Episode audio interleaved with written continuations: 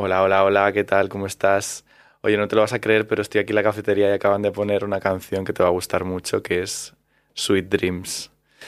Eh, nada, que le estoy dando vueltas a una idea para un proyecto y estoy súper rayado, tío. Me vendría muy bien que te pasara si tuviéramos una conversación sobre creación y autosabotaje. Temazo. Así que bueno, yo te dejo planteado hoy el vis a vis. Tú ya me dices si te vienes, ¿vale? Bueno, besito guapo. Chao.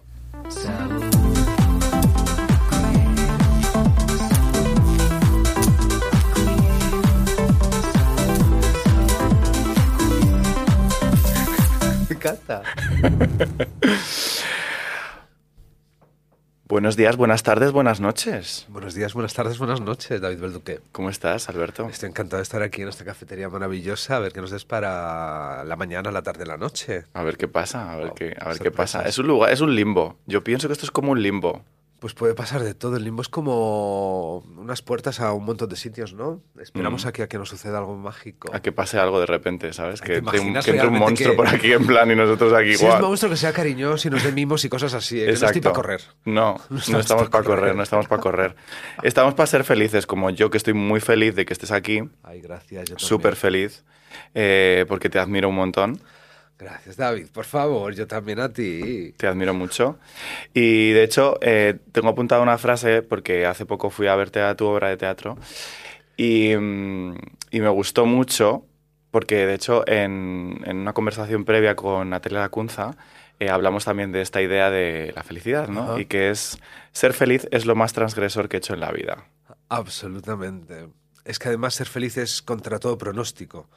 Así que creo que la felicidad cuando la conquistas de alguna manera y que son hechos momentáneos, que no es un estado como permanente, Exacto. esta conquista me parece realmente eh, ir contra todas las normas. Por eso me parece transgresor. Y me parece transgresor también ir a conseguir la felicidad, porque estamos en un momento que yo veo como que se valora mucho querer morirse y lo dramático y fatal y lol me muero eh, estoy ah no por favor yo he venido aquí a ser feliz yo quiero yo quiero otra movida de verdad eh deseo ansío y honro la felicidad que me acompaña cada día Pues muy necesaria, yo creo, ¿no? absolutamente es que es un motor no para seguir adelante también la felicidad y mm, como rodearte de cosas que te hagan feliz, de personas que te hagan feliz, de momentos que te hagan feliz. Un poco como Mericondo con la ropa, pero con toda la vida. Con toda la vida, sí. Yo estoy bastante de acuerdo porque justo, eh, no sé, creo que, quizás está muy de moda para todos, ¿no? Y que yo soy súper hater también con el tema de la felicidad, ¿no? Eh, como quedarse anclado en, a, a este, a esta idea como mm, mítica de, de lo que es la felicidad, como algo muy abstracto, pero hay cosas muy concretas y muy sencillas de nuestro día a día que te pueden hacer feliz y no creo que sea tampoco algo muy de filosofía barata, ¿sabes? Creo que, creo que es bastante jodido y bastante difícil intentar encontrar tu equilibrio para llegar a, a esa felicidad, ¿no? Absolutamente. Y además, como vivimos bombardeados con las imágenes de lo que supone que ha de ser la felicidad en la publicidad, en las películas, ¿no? Como que también nos define una normofelicidad. Y a mí esto me asusta un montón porque tú eres muy feliz a lo mejor con cosas realmente extrañas y no sé qué, y no te das ese espacio de poder ser feliz en eso porque quieres buscar esta felicidad que te han enseñado Que que, te han ha de ser. Exacto. Bueno, es que nos han enseñado tantas cosas que no tienen que ser, ¿no? Es que arrastramos unos trajes inventados, nos han puesto unos trajes que no nos representan, en los que no cabemos, por supuesto, en los que no nos encontramos, que no nos representan nada.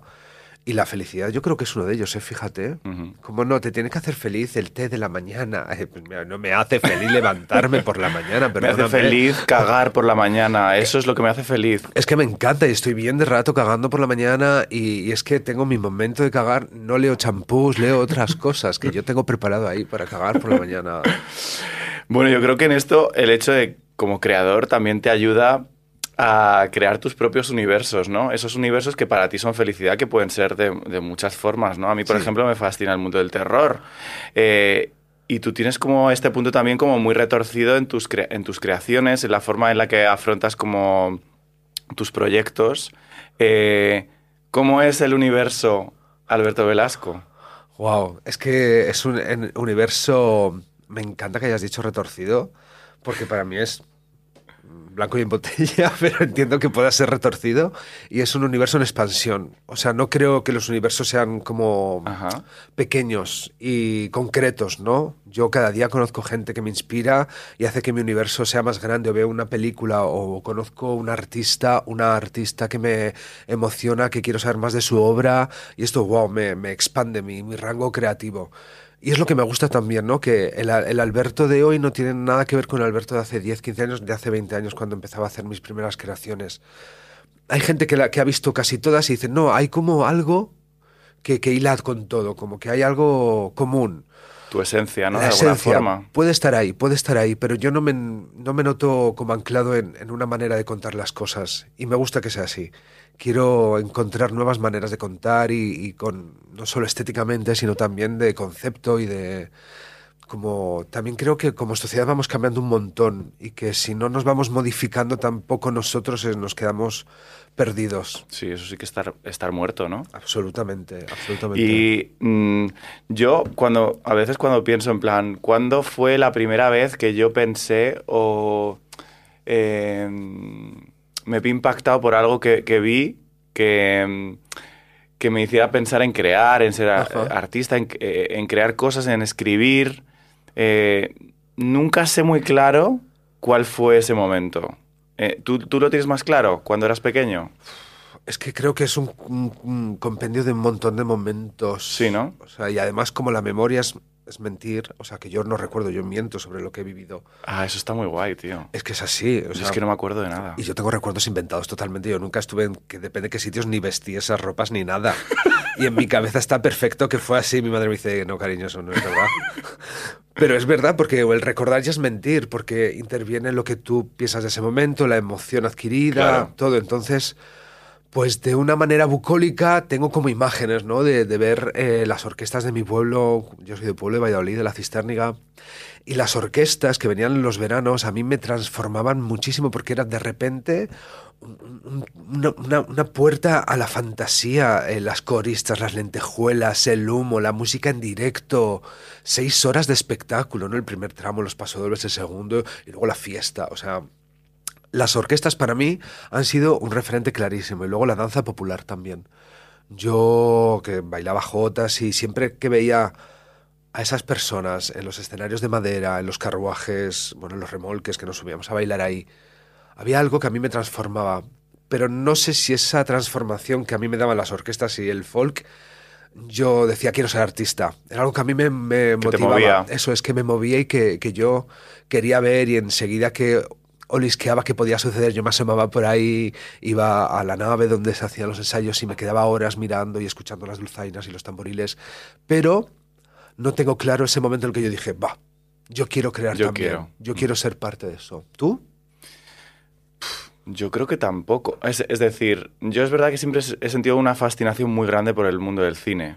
Eh, entonces, eh, desde pequeño, pues yo, yo que sé, veía las revistas y veía eh, las películas y, y, me sentía muy fascinado por el mundo del cine en general. Pero no, nunca tuve, no sé, me, por, eso me, por eso te lo preguntaba, ¿no? Porque hay gente como que a veces hablas con ella y dices, ah, sí, yo tengo muy claro que vi tal película, sí. no sé qué, o vi no sé qué, y a mí me impactó y entonces ya decidí que yo quería... Yo no lo he sentido en ningún momento como algo así, ha sido como, eh, seguramente algo parecido a lo que dices tú, ¿no? Como un proceso natural de pequeñas cosas que han ido sucediendo que me han ido llevando al punto al que estoy hoy, ¿no? ¿Eras mitómano? Como... No soy nada mitómano, nada mitómano. tío. Cero mitómano. Cero. Quizá me movía mucho, pero es mi tema y sí. es el el tema de como los artistas que nos convertimos en artistas a veces un poco como para dar en las narices a esa gente que te ha hecho daño durante tu vida, ¿no? Ya, ya. Ya Luego ya, ya, ya lo, he, sí, sí, lo he, ido sí. colocando en otro sitio, pero seguramente a lo mejor había un fuego inicial sí, como ahora que, podían, que podían hacer un poco de ahí, ¿no? Que yo creo que, no sé si tú lo has vivido parecido, pero creo que hay mucha gente que se dedica al mundo del arte que compartimos un poco eso, ¿no? De niños, niñas, niñas que, que hemos sido como violentados o abusados sí. o un poco, pues eso, nos han machacado y que de alguna forma ha sido, bueno, pues esto lo voy a convertir en algo que me va a dar un espacio y en el que me van a aplaudir o me van a venerar, ¿no? Sí, ¿quién hizo un poema sobre esto? Ámbar, Angar, hay un artista que hizo, bueno, como yo soy ese niño que insultabais que ahora aplaudís y admiráis, ¿no? Sí. hay algo de esto que creo que pu- puede haber un motor. En mí no, no lo reconozco tanto. Pero sí que es verdad que he llegado a la reflexión con el tiempo que me da mucho miedo romantizar la violencia. Sí. Aunque puede, puede suceder y está ahí, pero verdad es como, ostras, yo hubiera sido igual de artista, hubiera sido incluso mejor si no hubiera arrastrado todas estas mierdas, si no me hubiera sentido así, si no me hubieran insultado en, el patio del instituto todo el rato, si no hubiera tenido tanto miedo a amar, a ser amado, a la xerofobia. O sea, es que arrastramos Ah, tantos miedos que... sí. Ojalá. Que, para- que, bueno, a mí, a mí me han paralizado muchas Claro, veces a- claro. a, a dar pasos, ¿no? Adelante. Efectivamente, imagínate lo lejos que hubiéramos llegado como artistas Claro. también si no hubiéramos tenido que solucionar toda esta mierda. Claro, tengo que solucionar toda esta mierda, es parte de mi proceso, pues va a estar implícita en mi creación. Totalmente. Pero mm, yo también pienso que sin ello hubiéramos llegado también muchísimo más lejos. ¿Y cómo has vivido tú, em, eh, pues esto, ¿no? Estas problemáticas a la hora de crear. Sí. Porque a mí sí me ha afectado un montón el hecho de escribir o incluso de, hacer- de estar haciendo esto, ¿no? De hacer un podcast o de hacer cu- cualquier cosa. O sea, me da lo mismo. Como hay un juicio implícito todo el rato en decir, ¿quién soy yo? ¿Quién me manda a mí a hablar? Sí. ¿Quién me creo yo? Sí. ¿Qué pinto aquí? No tengo ni puta idea de esto, no tengo... Vaya puta mierda, es esto lo que acabo de hacer. síndrome del Es impostor heavy, está es todo el rato, o sea, son varias personas que son nosotros disfrazados de nosotros mismos en distintas ocasiones, que nos dicen no eres suficiente, eh, por supuesto nunca vas a estar a la altura, se van a- te van a descubrir, tú no tienes talento, Sí. eh, te van a echar de aquí, obviamente cuando como nuestro trabajo es, ahora tienes trabajo, luego seis meses no, luego un año sí, luego no, no. En los meses que no es como, ves, como ya se han nadie te dado va a llamar, cuenta. ya se han dado cuenta, nunca más te va a llamar nadie. ¿No quieres estudiar esteticien o algo de seguro? Algo más de fijo, ¿no? En plan, yo pienso siempre ser dentista. No sé por qué ser dentista. Ser dentista. O farmacéutico. Pues te pega un poco ser dentista, De repente, ¿eh? ¿no? Yo te veo. De te veo repente, dentista. Sí, sí, sí. Oye, sí, pues sí. nada, dentistas del mundo, un besito. Yo no. Pero esto me da toda la personalidad del mundo que mi dentista no me lo quiere quitar. Oye, maravilloso, roto. claro que sí. Encantado. Yo tengo un poco, pero está un poco roto, pero no tanto. No, ah, Yo me lo medio arreglé, Pero, pero está bonito, está muy bonito. está ahí, sí. A mí me gustan los dientes rotos. Yo creo Tengo que como, como- isus con los, bueno, isus como sexoafectivos con los diastemas. O sea, es una cosa que me, me vuelve loco. Un diastema y las orejas de soplillo. Sí. Es algo que Ah, a me- mí las o sea, orejas de soplillo me gustan Me bastante pongo hasta también. nervioso, tío. fíjate, Sí, cuando ¿no? me lo imagino y digo, ay, diastema, oreja de soplillo, una tarita, eh, pf, tonterías de uno. Pero sí tengo ahí como esto. Y en la creación siempre procuro que todas las cosas que hago tengan también como taras, Ajá. todo el rato, todo el rato. Y tiene que ver esto de la representación de la que estábamos hablando. Sí. Hay algo que cuando ya hay un foco en ti como artista porque la gente le haya gustado lo que has hecho, no sé qué, yo ahora eh, tengo como una presión, a veces me pongo una presión de eh, responder a todo lo que se espera de mí. Y esto también me, me ha anulado muchísimo. O sea, hice un espectáculo hace un montón de años, Danzad Malditos, que fue como el éxito de mi carrera. Y después de aquello vino la nada. O sea, ganas premios Max, estás en todos los, todos los nombres del año, no sé qué, y estoy tres años sin trabajar después de esto. Es, es alucinante. La gestión de eso a mí me ha hecho muchísimo daño. Haces una cosa y dicen las críticas, está bien, pero no es Danzad Malditos. Está bien, pero... Entonces dices, ya está, ya he hecho mi... Ya he culmen, hecho mi está. culmen, ya a partir de aquí ya todo para abajo. Y me Ya. pasa con todo, ¿eh? Con todo. Yo espero, o sea, siento muy presente lo que se espera de mí, incluso como artista, ¿no? Como yo soy tan pesado con la representatividad de todo tipo de cuerpos en la ficción y en el teatro, obviamente yo tengo que demostrarlo con mi trabajo. Yo ya por eso intento hacer cada vez menos como entrevistas que estén mm, transversalmente tocadas por la representatividad de los cuerpos y lo hago en mi trabajo. Tú todo lo que hagas de mis, de mis cortos o mis obras de teatro vas a ver cuerpos de todo tipo. ¿Por qué? Porque yo lo siento así y porque creo además que es una es un manifiesto político Sí, también. sí. Porque si no hay un punto, ¿no? De que todo el rato te tienes que estar como justificando o explicando, dando lecciones o siendo activista. Qué pereza, ¿no? O sea, en plan, yo quiero ser, quiero ser Eso es. y hacer lo que a mí me mueve. Y si lo que a mí me mueve contiene este tipo de elementos, adelante, conectas, no conectas con ellos, eso ya no depende de ti. Absolutamente. Pero esto es tu forma de expresarte. Y me parece muy guay porque es un punto, un momento perfecto para hacer un juego que hacemos, Ah. que es Pero qué ¿Ves nervios que esto- habías dicho, de ver agua. eh, que es que tenemos aquí estas cuartillas para dibujar, ¿vale? Vale. Entonces, eh, cogemos un crayón, crayons. Los Eh, crayones como Beatriz Luengo. Exacto, los crayones como Beatriz. Y, Beatriz, vamos, a, vamos a hacer un dibujo. Pues, o sea, puedes dibujar Vale. o escribir una palabra o un poco lo que tú quieras Qué nervios. sobre la creación. Y en este caso un poco yo creo que sobre la- el autosabotaje, porque al Vale. final ya creo que lo estabas un poco introduciendo aquí con la idea de cómo nos machacamos con lo que nos pensamos que tenemos que hacer, lo que se, espera de nosotros, cómo te liberas de eso también para poder crear libremente. Sí. Entonces, eh, yo creo que está guay que mm, cojas uno, yo también lo voy a hacer, eh, y vamos a dibujar algo, ¿vale? Y ahora lo comenta. Dibujar o escribir lo que tú quieras, o sea, que puede ser también Sobre la creación. sobre la creation. La creation. Y autosabotaje o esto un poco, a ver qué... Me encanta. Un poco libre, ¿vale? Vale. Vale. Vamos a ver. Yo creo que lo tengo...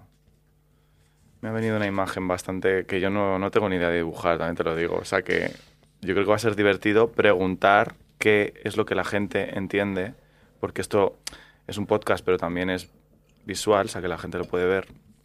¿Qué es lo que se va a entender por este dibujo? que yo dibujar, ya te digo que no, tío. Lo mío no es dibujar. Y ahora, ¿cómo dibujo esta historia? Ah, Pues pongo aquí como un coch- una cosita. y unas personitas aquí. Bueno, venga. Yo creo que ya lo tengo. Vale, pues Ay, qué fuerte. también. Venga. Venga. vale, pues eh, esa es tu cámara. Los- lo enseñas y nos cuentas a ver. ¿Qué es esto? ¿Qué es esto? Es una explosión. ¡Wow! Es una explosión multicolor. Multicolor. O sea, también porque creo, como que pienso en, creación y pienso en expansión. Y en también como... y la este explosión, impulso, hay un punto de violencia también, ¿no? Por Yo supuesto, lo es que la creación es violenta. Es muy violenta. Como la naturaleza, que es violenta. Sí. Eh, que hace esto me hace muchísima gracia con. A ver, esto sé que va a traer cola, pero eh, con el cambio climático y es, o sea, es horrible lo que estamos haciendo al- a la Tierra, pero cariños, cuando la Tierra esté harta de nosotros nos va a expulsar. Sí, Eh, nosotros no somos importantes en la creación. sí. Somos un- un- una cosa muy ínfima, y igual que puso una. eh, Había una campaña muy chula sobre esto. ¿Sí? Que co- como ponían voces diferentes actores mm, de Hollywood, Sí, bueno, estaba Penélope sí. también, y era como la Tierra, me gustó porque era como la Tierra hablando a los humanos, ¿no? En plan como diciendo, cariño, yo llevo aquí ya mucho tiempo. Y seguiré estando y a seguiré pesar de estando a pesar de vosotros". que tú vayas, vengas o hagas lo que tú quieras. Efectivamente, ¿sabes? hecho glaciaciones, dinosaurios, de todo, o sea, cariños. Entonces, bueno, tiene un poco que ver con, con esta violencia, ¿no? De, de- de este movimiento, de una explosión que me gusta mucho, que modifica también en esta expansión, ¿no? Eh, todo lo que hay alrededor. Sí, O sea, tanto la gente que lo está viendo como lo que no. Hay algo como de mover cimientos que también me gusta mucho, que la creación creo que tiene que ver con eso también, con remover cimientos y plantear realidades que gente a lo mejor no conoce o que no, o que no tiene tan cerca o emociones que no suele vivir. De repente ves algo que te emociona profundamente y esto yo creo que también nos hace evolucionar como seres humanos. Así que, explosión. wow. Muy potente. Me siento bastante identificado, tengo que decir. Maravilla. Lo mío es, tiene un punto como Happy Flower. A ver, qué, a ver, ¿tú qué crees que es esto? ¿Eso es una- un parque de atracciones? Ah, muy bien. ¿No? Oye, pues no dibujo tan mal. Que va, que va. Oye, lo mismo tengo Dibujas que muy bien, David. Dibujas genial. En plan, lo mismo tengo que cambiar de profesión y me tengo que dedicar a dibujar. Pues Eh, te sorprenderías en arco. Oye, pues oye, un éxito. Eh, una montaña rusa. Una montaña rusa. Es una montaña rusa. Para mí, por lo menos, es una montaña rusa. Sí. Eh, todo porque yo creo que en mi caso, para mí, lo más difícil es em, escribir. Sí. Eh, no me cuesta como escribir cosas mías, en plan, pues yo qué sé, como mis movidas o reflexiones o cuando me siento mal y me pongo a escribir para intentar soltar y tal y cual. Pero cuando intento como crear algo desde ahí, tío, sufro muchísimo. Sí, ¿por qué? sufro- No lo Por- sé, es como que me juzgo en plan, mu- no tienes ni idea, esto es una mierda, esto no funciona, esto no va para ningún lado. O sea, como que me cuesta Sí. mucho que, que luego eh, esas esos primeros impulsos que decías tú aquí, ¿no? Como este punto violento que tiene la creación de es que necesito explorar este tema. Sí. eh, ¿cómo, cómo lo bajo a algo más específico, concreto? O sea, como que ahí lidio con muchas Ya, movidas jo, mías. es que es muy bueno. difícil concretar. ¿Cómo eh, se concreta? ¿Cómo, o sea, ¿Cómo lo cómo se vives? concreta esto? Claro, no? ¿cómo se concreta? ¿Cómo lo, ¿Cómo lo vives tú en tu caso, por ejemplo? Ah, pues la verdad es que mi manera de trabajar suele ser como muy caótica. Creo que tiene que ver con esto. Cuando tengo ganas de hablar sobre algo o hay algo que me atraviesa y digo, es esto sobre lo que quiero hablar, empiezan a suceder cosas en mi vida que voy colocando. Me voy a una sala de ensayo, eh, llevo músicas, escribo textos, pero a la vez traigo textos de otras personas que me funcionan y voy como si fuera un puchero, ¿no? Voy eh, poniendo los ingredientes. Y luego es verdad que a mí me gusta dejarlo macerar. Yo no es, bueno, en la creación como oficial son 45 días de ensayos y estreno, pero en las mías no, es como buenamente puedo. Entonces tengo una residencia aquí, hago 15 días, lo dejo un mes y a mí este proceso de ir y venir me sirve un montón, porque es como que van tomando importancia las ideas que realmente tienen que estar y las que no, que al principio en tu casa pensabas que eras genial y luego llegas y dices, madre mía, vaya cuadro. Vaya cuadro, vaya cuadro. O sea, ahora mismo escóndete debajo de la tierra. Y luego ya al final eh, siguen en... O sea, una vez que ya lo he exhibido al público, yo sigue en creación. Para mí no, no se para nunca. O sea, Sweet Dreams, que es la pieza que viste, yo ahora sigo cambiando, poniendo, porque además es una cosa que tiene que ver tanto conmigo aquí ahora en el mundo, que voy modificando continuamente. Pero lo que sí que me, me, es más difícil es como la poesía de esto. O sea, cómo, cómo intento trasladar poéticamente todo lo que estoy pensando. Cómo todas estas ideas en una imagen. ¿Cómo hacerlo y que me represente? Claro. ¿Sabes? Que me Como que tenga sentido con lo que tú eres, ¿no? Eso es, eso es. Y me parece, bueno, yo en cortometraje soy un, principiantísimo, pero me alucina cómo pertenece tanto a un momento concreto un cortometraje, ¿no? Y esto me asusta un poco porque ahora te enfrentarías a ese texto y a esas actrices y de una manera... Desde otro lugar, claro. Totalmente cambiada. A mí, a mí sobre esto hay una cosa que me gusta que eh, en un libro, que no sé si a veces suena un poco como típico, pero es un libro que se llama El, libro, el Camino del Artista. Sí de esta señora Julia Cameron, que es como que debe ser multimillonaria de todo el dinero que ha vendido los libros. Pero dice una cosa que me parece interesante, que es como que la obra eh, de arte o la creación siempre nunca acaba, sino que se separa o se... Sí, que se para en lugares interesantes. Ajá. Y es como, bueno, está guay, ¿no? Porque hay un punto que te quita una cierta responsabilidad a veces de decir, ¿dónde pongo el punto a esto? Total. Y luego hay algo muy interesante que es la mirada de la obra de arte que has hecho, porque la mirada sí que va evolucionando con el tiempo, porque si la estrenas en 2023, la mirada es de tus coetáneos, pero si luego la miran en 2050, la mirada será totalmente distinta. Y esto en el arte creo que es algo con el que tenemos que contar, ¿no? Que es la mirada que se va modificando continuamente. Y a ti como como ¿Cómo te mueve? Porque yo enfrento mucho las cosas que hago desde, desde algo muy personal y muy mm, terapéutico. No sé, lo he encontrado así, en plan, pues bueno, ya me pago mi terapeuta, pero luego aparte las cosas que dirijo, que creo, intento que vayan un poco por ahí, ¿no? ¿Tú eres un poco así también? Sí. Sí.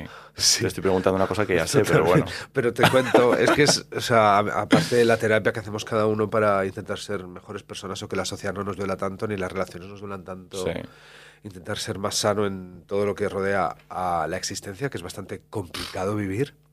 Eh, cuando en realidad es muy fácil, pero luego es complicadísimo. Bueno, eh, con la creación me pasa que el arte para mí sublima el dolor. O sea, hace que el dolor, eh, al, al, elevarlo a la, a la calidad de arte, se disipa de alguna manera y haces que haya un punto de encuentro con otra gente que está sintiendo lo mismo que tú, entonces ya no te sientes tan solo. Y esto es algo que me parece hermosísimo y que a mí me ayuda a ser una persona mucho más feliz, como hablábamos al principio, de esta felicidad. A mí el arte hace que todos mis problemas, mis miserias, mis planteamientos de lo que yo creo que es el mundo o creo que debiera de ser el mundo, hace que lo comunique con otra gente que está igual que yo o que tenga otro punto de vista. Entonces, en este diálogo... incluso animas a la gente, porque yo ahora recordaba en plan de Sweet Dreams, al ver la obra y ver a una persona que se está eh, poniendo en ese lugar, que es muy complicado porque al final tú estás creando el proyecto, tú estás levantando el proyecto, tú estás sosteniendo eh, un proyecto teatral que es muy complicado de, de sacar adelante y encima, on top, te estás exponiendo vulnerable con tus mierdas, con tus miedos, con tus inseguridades. Y el hecho de que alguien lo vea, en este caso, por ejemplo, yo lo vea, joder, como que hay una es muy catártico, ¿no? Porque es decir, joder, si Alberto lo hace y me está haciendo este regalo, es como que, me invita a mí que lo haga también, ¿no? Exacto. En plan, vamos a hacerlo todos, vamos a quitarnos mierdas y vamos a soltarlas, a como sea. Puede ser haciendo un dibujo horroroso de una montaña rusa, o puede ser escribiendo una carta, o puede ser mm, haciendo algo de cocina. que tú también en el, en el show haces algo de cocina muy guay, muy divertido. A mí, hijo, pues que me digas esto me emociona un montón porque realmente creo que es el hallazgo de Sweet Dreams. O sea, porque te puede gustar más la pieza o menos, de que hable más de unas cosas o otras, pero yo estoy desnudo, vulnerable, abierto a ti. Entonces el público ve eso y hay como un encuentro de estoy aquí contigo, estamos haciendo un viaje juntos, el público y yo, y yo eso lo noto de una manera muy potente como no me había pasado nunca. Y luego hay público que es teatral o más artístico, que enlaza con unas cosas, pero luego vienen pilotos de avión, eh, gente que no tiene nada que ver con esto, médicas, de todo. Y se pegan sus viajes y conectan con un montón de cosas porque es que al final la vida o lo que realmente hace que la vida merezca la pena es, es algo mucho más mucho más sencillo, ¿no? Que los oficios, que las profesiones, incluso que los sueños o las metas. Es estar y, somos una sociedad eh, que necesita del otro todo el rato. O sea, somos seres sociales y se nos olvida Sí. Y en el teatro existe este rito y existe esta comunión. Y creo que en Sweet Dreams la tenemos. Y además es muy mágica, ¿no? Porque cuando entras, ¿no? La puesta en escena, el juego con las diferentes situaciones que planteas en la obra y sobre todo yo creo que la vulnerabilidad, ¿no? Que es como algo que a todos nos da mucho miedo, a mí el primero, eh, pero como que mm, estamos muy acostumbrados en la era de las redes a ver, esa, eh, a ver las fotos, eh, a ver las imágenes, que a mí sobre todo las imágenes me impactan mucho, ¿no? Pero las imágenes no dejan de ser al final un instante de un segundo específico, mientras que cuando vas al teatro o al cine, ¿no? Una sala oscura en la que de repente hay, hay una vulnerabilidad con la que tú conectas y eso te modifica, sales modificado de ahí. Es que la la vulnerabilidad para mí es un poder enorme. Ahí yo eh, tengo mucha relación con el prostíbulo poético de Barcelona y Madame Taxi, que es la artista Sonia Barba, dice esta frase cada noche que es hay que glorificar la vulnerabilidad. Y, es que es, eh, amén, escribámoslo en las paredes, pongamos grafitis en las calles, glorifica tu vulnerabilidad porque eh, es lo que te hace muy, muy poderosa, muy poderoso y es lo que te hace... ¿no? Como también es algo muy tuyo, muy único. Es que es un poder porque al final es lo que eres, ¿no? Es como, eres, es la persona que eres. Entonces, ¿para qué nos montamos? ¿Para qué me monto un personaje? Claro. Para estar protegido, ¿no? Para estar protegido, que dices, bueno, tiene sentido, obviamente, cuando estás en otro momento de tu vida, a lo mejor sí. Pero llegado a un cierto punto, ¿para qué me monto un personaje para protegerme? ¿De qué me tengo que proteger? Si yo estoy bien conmigo mismo, Exacto. ¿qué más da lo que pase fuera? Eso es, para mí no me merece la pena ya. Entiendo todos los mecanismos que hace el subconsciente para protegerte en la sociedad, porque tu vulnerabilidad cuando se abre esta intimidad te pueden hacer muchísimo daño. O sea, entiendo todos los mecanismos y que cada persona tiene que tener su propio recorrido hasta encontrarlo. Pero a mí ahora no me merece la pena. En absoluto. Yo, vamos, eh, he encontrado este lugar en el que estar y estoy muy tranquilo, como nunca en mi vida había estado. y esta tranquilidad tiene que ver con la felicidad también, ¿no? Desde esta tranquilidad puedo encontrar la felicidad. Me da igual la exposición, me da igual ofrecer estos momentos de mi vida en los que tú vas a ver en Instagram que son mm, perfectos o lo que la sociedad espera que de una perfección. Pero es que eso no es mi vida en absoluto. Mi vida es otra cosa. Claro. Bueno, la vida es una creación también, ¿no? Y tanto que la vida es una creación. Es que, eh, como es una creación, rodéate de los mejores. Yo siempre lo digo, para crear cualquier cosa que quieras hacer, rodeate del mejor escenógrafo, de la mejor vestuarista, del mejor dramaturgo, de los mejores actores, gente que sea muchísimo mejor que tú, que haga brillar a tu creación. Entonces, si la vida es una creación, rodeate de las mejores personas, de los mejores eh, equipos, de la mejor casa que te puedas permitir en ese momento. O sea, rodeate de lo mejor que esté en tu mano para intentar tener una vida plena en las mejores condiciones. Pero no vamos a hablar del tema vivienda porque me tiene también enfermo. Sí, este, esto, esto da para otro día. Esto da para otro día porque póngase las pilas. Póngase las pilas, señores. Un besito. Em, tú cuando, cuando creas cosas y escribes, em, ¿cómo vives la parte de compartirlo? O sea, ¿necesitas validación de fuera o...? Porque yo sí. No, claro, o sea, es que al final hacemos arte para compartirlo y queremos que, que, que impacte de alguna manera, ¿no? O que mueva, remueva o te digan algo. Yo lo que quiero es que emocione. A mí hay gente, tengo compañeros que quieren hacer pensar y remover conciencia, eso me da igual. Yo quiero que la gente se emocione, que se ponga los pelos de punta, que llore, que tenga como una revelación. Que te pasen cosas. Que te pasen cositas, eso es.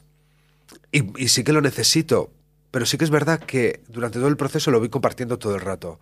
Invito a gente a los ensayos. Eh, ¿Y cómo vives tú esto? La, crítica o la autocrítica. Joder, es complicado, ¿no? Porque al final dices, yo quiero encontrar como algo que me represente, eh, pero me influye la opinión de los demás. Bueno, yo hablo, claro, estoy hablando de mí, obviamente.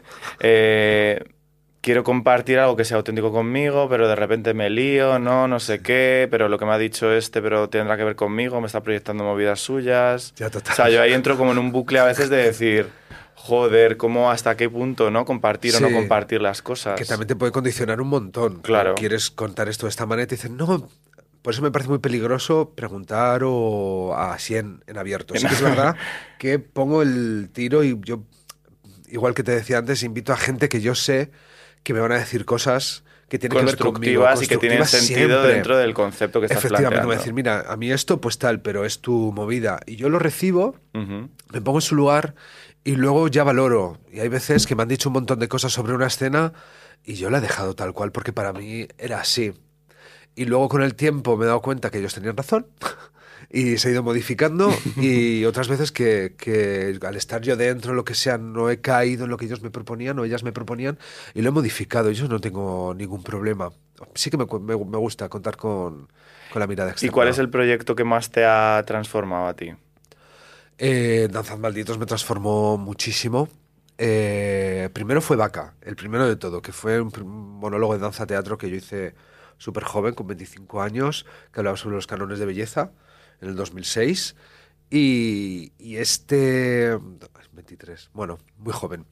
Hablaba sobre los canones de belleza y sobre una manera de contar un escenario. Estaba yo solo, que en aquel momento no se hacía, yo me desnudaba, me quedaban calzoncillitos, imagínate, ¿eh? la gira, eh, lo que fue. Pero aprendí muchísimo eh, y me conectó con el tipo de teatro que yo quería hacer. Luego, Danzas Malditos para mí también fue un viaje alucinante con la comunión de una compañía en cooperativa. Claro. o sea, o sea, me vuela la cabeza, lo pienso y, me vuela la cabeza todavía. Luego los nadadores nocturnos y diurnos también me, modificaron mucho y ahora Sweet Dreams son así como hitos en mi carrera de, creación teatral. Y mm, mm, me parece interesante también, no sé, cómo, cómo se convive con esta montaña rusa de arriba abajo, validación premios, luego bajas, luego subes, luego ¿Cómo, ¿Cómo se puede crear honestamente después de eso? O sea... No te queda otra. Es que no te queda otra. Si quieres seguir creando, tienes que convivir con todo eso y saber que va a ser así todo el rato. A mí me ha costado entenderlo muchísimo. Yo pensaba que después de los premios y la validación de, sobre todo después de Danzas Malditos y estar en la televisión y como que había algo que yo había llegado a un sitio en el que más o menos mantenerme y por lo menos el teléfono iba a sonar de una manera más o menos constante. Claro. Esto no sucedió. Eh, yo no he actuado nunca en un teatro estatal con mis proyectos propios. No se me ha llamado, no se me ha invitado a presentar proyectos como a muchos coetáneos míos, contemporáneos, creadores y creadoras. No ha sucedido. No he hecho televisión tampoco de manera constante. Tampoco ha sucedido.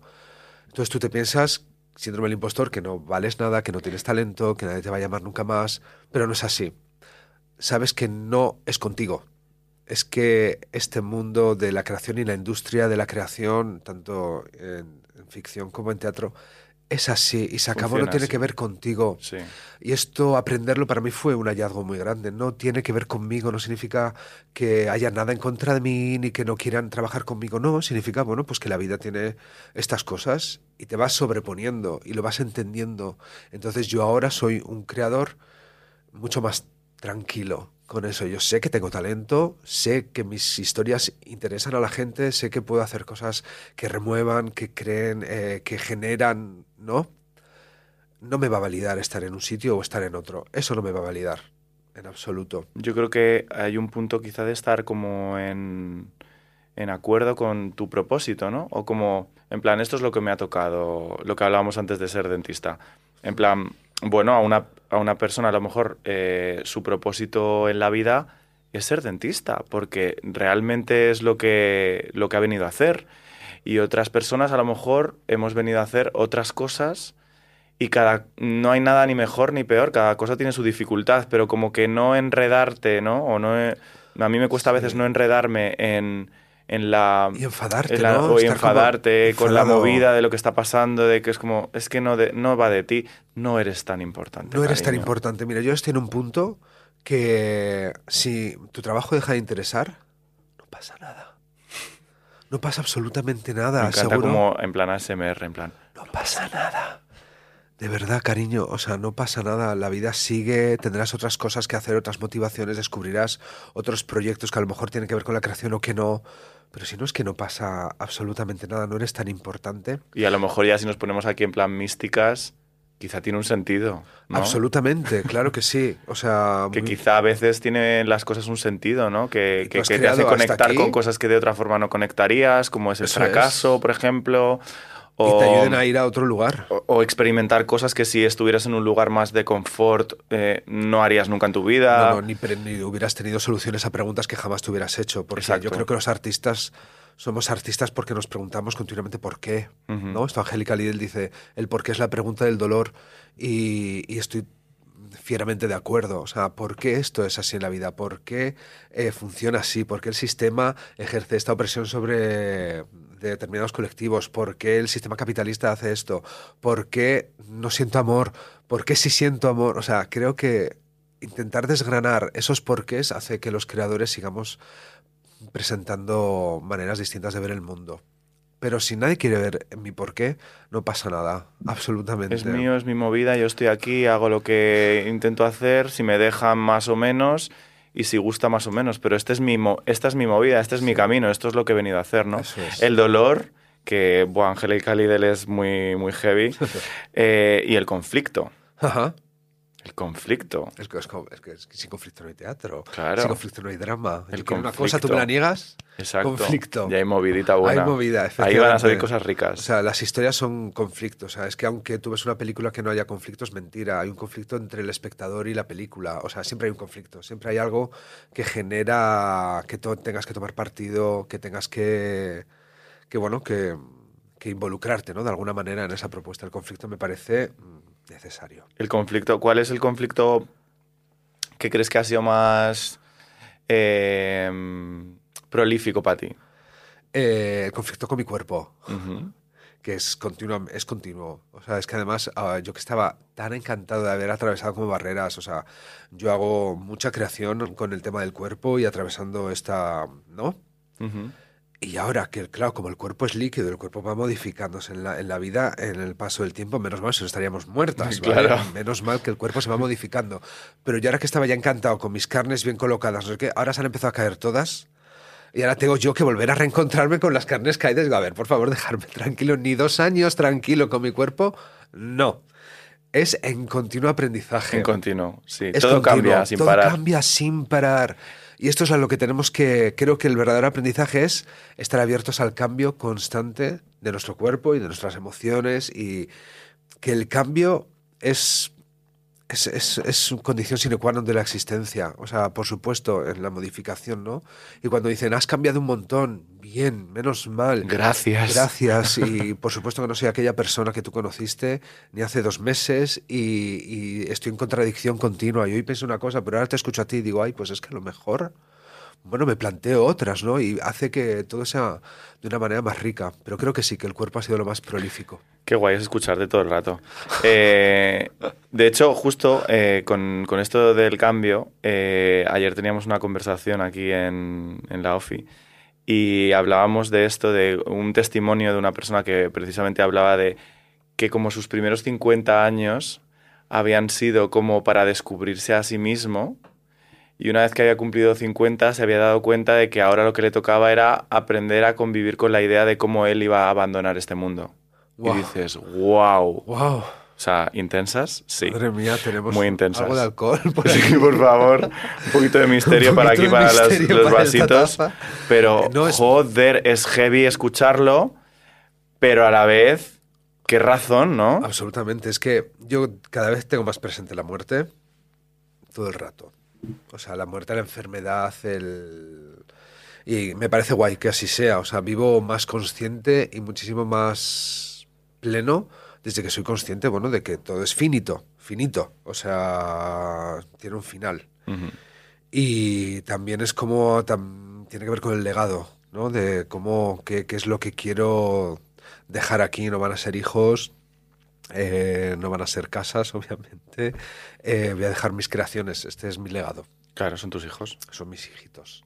Tienen sus personalidades propias, ¿eh? porque esto es muy fuerte. Tú estás creando una pieza y yo doy talleres de creación, que es algo que me emociona muchísimo, y ves que las creaciones tienen su personalidad propia. Te sale una adolescente rabiosa y dices, pero ¿cómo ha podido ser? Y tú quieres hacer unas cosas y la creación dice, no. No va yo por ahí, tengo-". cariño. Exacto, te hablan.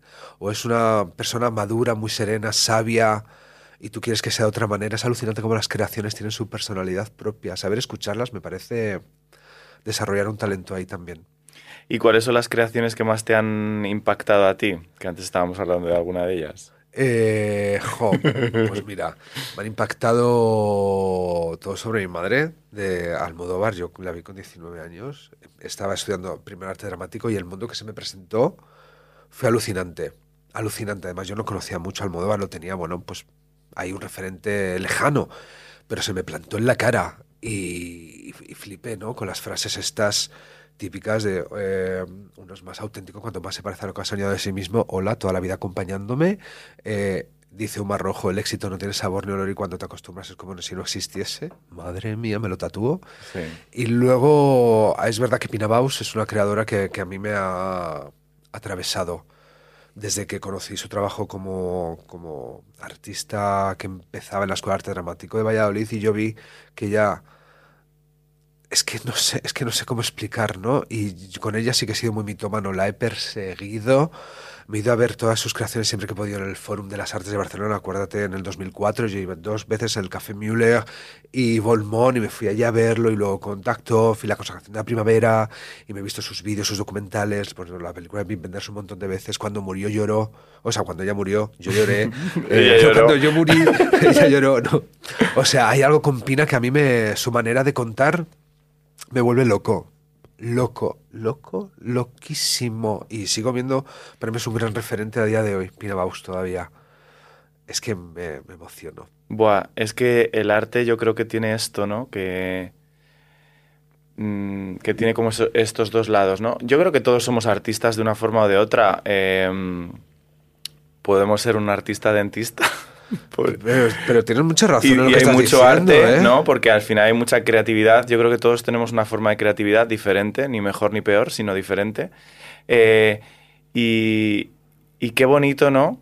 Es cuando conectas con, con alguien así o con un proyecto así o con el arte de esta forma, ¿no? Sí. No sé, eh, en este caso, por ejemplo, como creador, lo que me doy cuenta es, dices, joder, qué difícil es todo, ¿no? Qué, qué mundo tan complicado, tan difícil, tan doloroso a veces, tan desagradable. Pero cuando de repente las cosas funcionan, ¿no?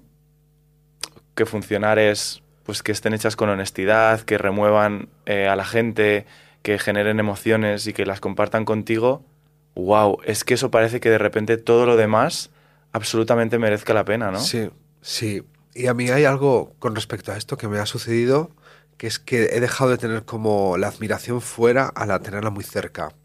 O sea, más allá del cliché de admirar a mi familia y admirar, Sí. por supuesto, hay algo de, de gente que conozco en un día que tengo una conversación que es que me explota la cabeza y, y honro ese momento igual que si fuera Pina Baus, Pipinton, Gabriela Carrizo o David Lynch. Me da igual. Es esto que acaba de suceder aquí ahora, a mí me ha volado la cabeza. Y soy muy mitómano de los pequeños momentos y de las pequeñas eh, situaciones y personas que te encuentras en tu vida que vienen a ponerte esto hoy para que tú tengas un desarrollo distinto a partir de entonces. O sea, amigas mm, conocidas y maletas, ¿no? Pero es verdad, de, lo cercano, de esta conversación, mm. esto es lo que me hace a mí avanzar de una manera más, más plena. Pues nada, Alberto. Ya. Gracias a ti, amiga. Por favor, pues si no nos han servido ni hamburguesa ni, ni nada. Ni hamburguesa ni nada. Ahora nos la pedimos, ahora cortamos y la comemos. Vale, vamos con queso. Gracias a ti, amiga, por existir, por ser, por regalarte así de esta forma, por ser tan generoso con, con tu vulnerabilidad y tal. yo por lo menos te, te, hago yo el agradecimiento aquí, yo el mío. Muchas gracias. Eh, así que no sé si te quieres quedar con algo y brindamos por ello, porque es que yo decir adiós a mí no me gusta. No, no. Adiós, tío. Adiós, ¿para qué? Adiós, ¿para qué? No sirve para nada. Hasta pronto. Un besito.